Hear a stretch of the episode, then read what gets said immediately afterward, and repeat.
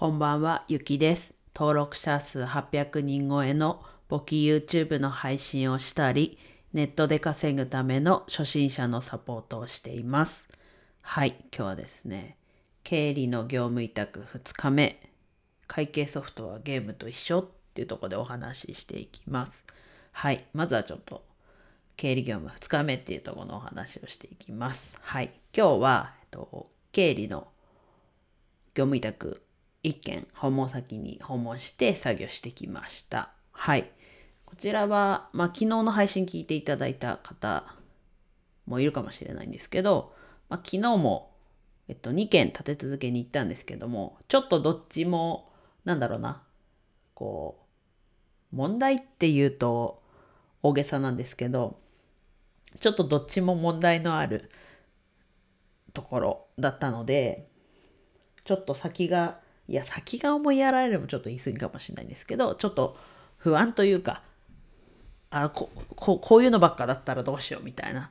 のはちょっと思ったんですけど、今日行ったところは、まあやることはもう確立されてて、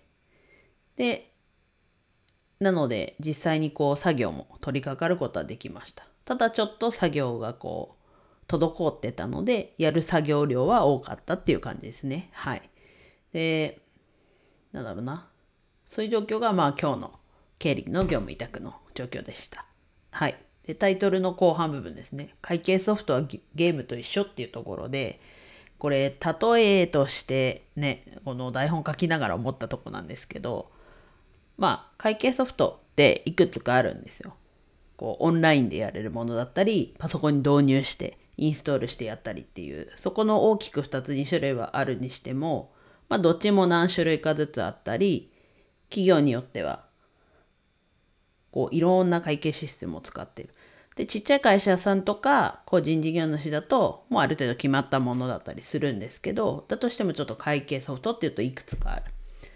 で、多少個性はそれぞれのね、こう、使うものによっては、個性はあるんですけど、自分はほとんど一緒だと思ってます。まあ結局出来上がるものというか、は同じなので、結局入力するものもそんなに大きく変わんないしっていう。で、それを今書い、さっき書いてて台本を。で、ふと思ったのが、あれこれゲームも一緒じゃないみたいな。って思ったので、ちょっとタイトルにもつけてみたんですけど、まあどういうことなのっていうと、例えるならこう、ゲーム、なんか格闘ゲームとかあるじゃないですか。で、格闘ゲームって言われて自分今スマブラしか思い浮かばないんで、ちょっと例えとしてね、伝わるかちょっとあれなんですけど、まあ格闘ゲームって例えばくくりがあったとして、まあそこが会計ソフトだと思ってもらって、でそうすると、こう、いくつか格闘ゲームって種類があったとしても、で、それぞれにこう個性はあるとしても、やっぱりこう操作的なものも含め、なんか似てるイメージってわかりますかね？まあそんなイメージなんですよ、会計ソフトも。で、この格闘ゲームで言いましたけど、まあ、RPG とかを言った方がイメージしてもらいやすかったのかなと。ちょっとお時間ある方ね、こう RPG いくつかこう思い浮かべてみて、あんま別に RPG じゃなくてもいいんですけど、こう思い浮かべてみて、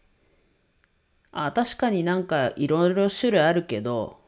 まあなんとなくこう、似たり寄ったりっていうほどじゃないですけど、なんとなくこう、操作感というか、ね、似てるじゃないですか。